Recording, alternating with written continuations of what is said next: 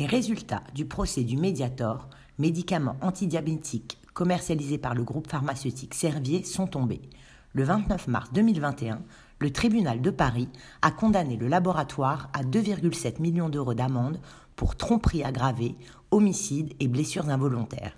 Il doit verser 180 millions d'euros aux victimes.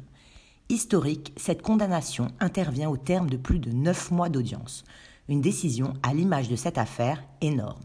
Un jugement compte ainsi plus de 2000 pages et condamne le fabricant de ce produit pharmaceutique dangereux à indemniser des centaines de victimes. Petit rappel des faits.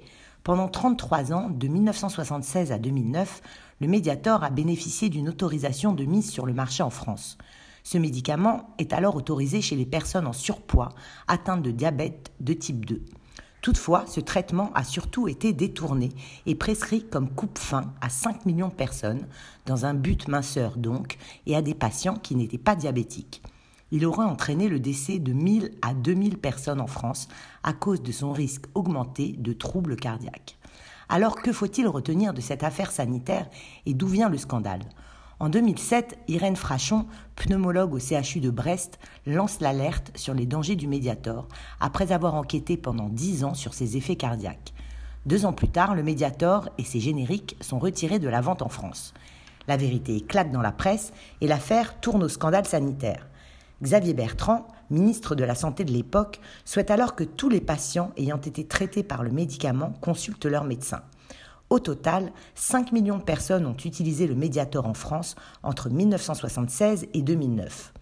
Le 16 janvier 2011, l'inspection générale des affaires sociales rend son rapport au ministère de la Santé et conclut que le nombre de décès est estimé entre 500 à 2000 personnes. En août de la même année, une enquête s'ouvre à Paris pour tromperie aggravée, prise illégale d'intérêt, homicide et blessures involontaires et escroquerie l'Office national d'indemnisation des accidents médicaux a reçu au total plus de 9000 demandes d'indemnisation. Lundi 29 mars 2021, soit 11 ans après la fin de la commercialisation du Mediator et plus de 517 heures d'audience, le tribunal de Paris a rendu son jugement et a donc condamné Servier à 2,7 millions d'euros d'amende. Malgré la connaissance qu'ils avaient des risques encourus depuis de très nombreuses années, la firme aurait privilégié ses intérêts financiers au détriment de la santé des consommateurs du médicament, a estimé le tribunal. Dans sa décision, le tribunal a ainsi considéré que le laboratoire Servier avait sciemment dissimulé les propriétés coupe-fin et les dangereux effets secondaires du médicament. Ils n'ont jamais pris la mesure qui s'imposait, a ainsi déclaré la présidente du tribunal correctionnel.